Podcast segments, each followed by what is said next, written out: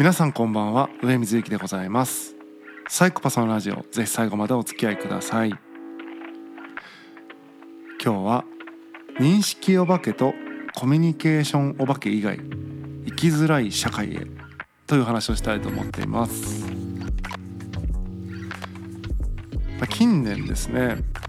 もうこの社会が複雑化しているとえ、いうことはよくありますよね、まあ、複雑化だけじゃなくてね、まあ、ブーカって言ってね変動性がとかなんとかがって言ってねその中に一つの複雑性ってあるんですけども、まあ、複雑化してるよねみたいな、え、話がありまして。でそれを複雑化してるよねっていうのはすごいシンプルな話じゃないですか。だからそうじゃなくて、えー、と具体的にね、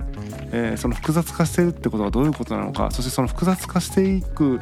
と社会っていうのは僕の意見としてはですね認識お化けとコミュニケーションお化け以外がもう生きづらい社会になっているんじゃないかというそんなお話をしたいと思っています。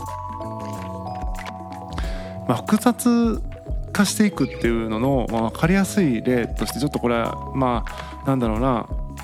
こう特定の意見があると思って聞かれるともしかしたら不快になる方もいらっしゃるかもしれませんけども例えば LGBTQ とかね、えー、最たるものだと思ってるんですよね。えーと、男女っていう切り分けだけだと、えー、そこからちょっと私は思いっきし男ですと言い切れない人からすると生きづらい、え、もろもろなことが起こってくると、まあ、大きく分けて2つあると思っていて1つはその周りからの差別ですよね。男なのに男が好きなんてみたいな差別。それはもうだいぶ今減ってるのかな？どうかな、まあ、だいぶ緩和されてきたような気はしますけどもまだまだある人にはあるのかもしれません、えー、そういったこう生活レベルでというかね運用レベルでね生活上で不具合があるっていうものともう一つはですね制度上問題があると。男なんだけど男の人が好きだから男の人と結婚したいんだけどもこの制度だと女の人としか結婚できないよねみたいなところで、まあ、一部ねそういった、えー、結婚みたいなことが認められているような、えー、地域もあるみたいですけどもなかなかね、えー、制度上男であるが男という、え、認定を受けているがゆえに男と結婚することができない。これは自由というか、まあ、自分の人権が、え、侵害されているんじゃないか背景に結局人権があるんだと思うんですよね。人権という、えー、後ろ盾があるからその男とか女とか2つのカテゴライズに私たちは収まりませんっていう、えー、人が自分たちのカテゴリーを作っていくっていう、えー、結果ね、えー、いろんなカテゴリーになっていくと。で L, L でも G でも B でも T でも Q でもないプラスだよってその他だよみたいな。もう結局 LGBTQ にプラスつけて表記するみたいな感じでなってると思うんですよね最近は。まあ結局そのセクシャリティみたいなものっていうのは人の数だけあるよねと。そんなのね言い出したら当たり前のことなんですよ恋愛も人の数だけあるし、えー、生きるってことは人の数だけあるし働くって人の数だけあるしっていうことで結局突き詰めていくと人の数だけあるんですよ。あるとあらゆることはですね。それをまあ便宜上、えー、男と女みたいにしてたものがその便宜上でもそこから漏れて生きづらいんだよねみたいなことがあるよね。人権が侵害されてるよねみたいなところから起こっているんじゃないかと思うと、えーまあ、人権がある限りですね複雑化していくうんことは避けられないとその人権を持ち出した瞬間まあ、確かにもうもう男と女でいいやんとは言えないよねっていうことになるというわけですね。でまあちょっと今の話題だと、まあ、僕は全然全く特定の思想はないしそれに関してですね全くないし何の差別もないんだけどもしそれをね不快に思われた方もいるかもしれないので別の例題を挙げますと例えばですよこれは架空想の話ですね、えー、次は空想の話です、えー、義務教育って、えー、まあ、現在は現在は事実として小学校が6年間中学校が3年間の9年間ね義務教育としてまあありますよね期間が。でこれは例えばですよここから空想ね。例えば1学年が4月から3月までの人がいますよね1年間。これが例えば発達の都合上ね 3, 3月生まれの人と4月生まれの人が同じ学年で学ぶってこれって3月の人不利なんじゃないかとか4月の人有利なんじゃないか。これ差別差別っていうか平等じゃないよね公平じゃないよねみたいなことを例えば言う人がいてじゃあもうその1年じゃなくてもう2ヶ月単位で学年作っちゃおうって もししちゃったとすると本来小学校あ今のえー、社会だと小学校1年生っていう人がもうその時点で6学年に分割できちゃうってことですね、えー、4月から6月の間にはもう4月から6月とは限らないのか。だから入学の時期もめちゃめちゃ細分化されるしみたいな、えー、かつ学年も細分化されるみたいなことをもししちゃった時にまあ、日々入学式が合ってる状態になっちゃうし、えー、学年も1学年が6に分割されるから6学年になってかける小学校6年生だから、えー、66、えー、小学校卒業までに36学年超えないといけないと。今までだったら小学校6年生で卒業だったのが小学校36年みたいなことになっちゃうみたいなね、えー、まあ年っていうのか分かんないけど6学年か、うん、36学年目みたいな感じで。学だから年じゃないのか。なんていうのかな。36グレードレベル36みたいな。感じになるのかな、うん。まあ、よく分からんですけどとにかく細分化された時に誰が困るってもちろんねあの教員あの先生はね36分割された学年、えー、本当は6分割だった学年が、えー、36分割されてるよってことで細かくねその各学年の なんか到達目標みたいなのとかカリキュラムとかってことが細分化されてごちゃごちゃするよねっていうのはあるんだけどもそれ保護者も理解しないといけないからね、えー、っと自分の子が今何学年なのか36学年中の何学年なのかみたいな話を、えー、理解しないといけなくなっちゃうんですよね。まあ、何が言いたいかというとなるべくそのみんなが、えー、不具合がないようにということで分割して細分化した時には複雑になっちゃうっていうことなんですよ。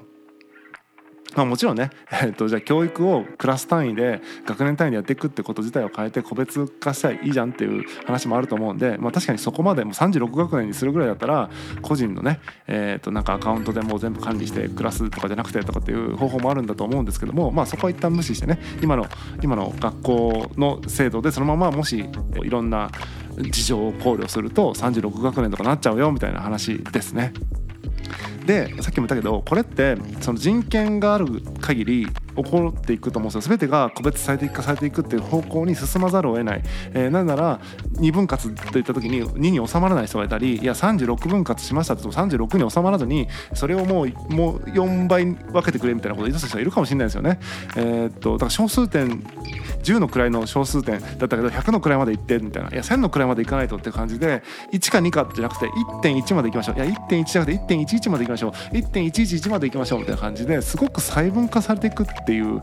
うん、ことを、えー、今僕は言ってるんですけども伝わるでしょうか？でそれかね僕が言いたいのは決してね良くないことって言ってるわけじゃないんですよね。そうそういうことだよねという事実として言ってるだけですね。男か女かって2つ覚えればよかったのが LGBTQ そしてその他のプラスがあるよねみたいな。そのプラスもいろいろ上げていくといろいろあるよねっていうことを理解して初めてこの性的なセクシャリティについては言葉に発していいというような社会になってきているというふうに僕は認識していますだから下手にね男とか女っていう言語を使うだけで別に差別意識とかがなかったとしてもその2つのカテゴライズでしかものを見てない人間だみたいな見られ方をしたりねだから逆差別みたいなことがでも起こってくると思っているんですよね起こってくるというか起こっているんじゃないかって思うんですよね。その複雑な認知が難しい方が、えー、性的にさ、まあ、例えば今性の話題ですけどもそのセクシャリティについては差別主義者だっていうような認定をされてしまったりとか、まあ、別にそういうデリケートな話題でなければバカだみたいな認識そういうことが理解できない頭の悪い人間だみたいな認識をされてしまうということで結局その認識がかなり小数点レベルで、えー、しかもその位がね10の位から100の位になって1000の位になっていくっていうねそのより小数点が細かくなっていく世界の中でそれを認知しないと円周率3ですよねとか言ってるとやばいみたいな3.14ですよね。いやいや3.14なんちゃらかんちゃらかんちゃらですよねみたいなそれに近いんですよね。円周率に近いです、えー、っとそうやってどんどん細分化されていく世界の中でいや円周率3だよねって言ってる人はバカなのかなみたいな扱いをされちゃうという世界が社会が今すでに、訪れて訪れつつあるもしくは訪れているというふうな、えー、認識ですだから下手にね男はとか女はっていうともう差別主義者だよねっていうふうにラベルを今度ねまた貼られちゃうというようなことでまあ何ていうのかなじゃあ今度その多様化した個別最適化された社会っていう中で複雑な認知ができない人のその人権っていうのはどう担保するのかっていうのは一つ課題としてあると思うしなんだろうな。しかもその上でね福田さん認知ができればまずいいんだけどできなかったとしてもね今度コミュニケーションができる人っていうのは分からないんですってことで助けを求めながらなんとかね社会の中でやっていけるんだけどもコミュニケーションもそれでいて苦手な人っていうのは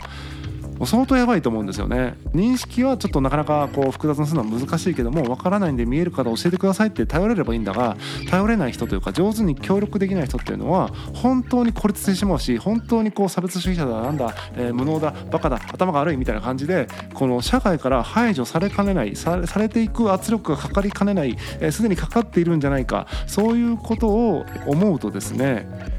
じゃあ個別最適化された社会が必ずしも最適化されているのか問題っていうのは考えなければいけない。多様化されていくいろんな人に、えーと、自分が収まる器っていうのがラベルっていうのが、えー、ついていくのは確かにその新しくラベルがついた人つけたかった人でついた人っていうのはいいんだと思うんだけどもそうじゃなくて何のラベルがついてんだろうってもう意味が分かんなくなっちゃう人からするとむしろ生きづらい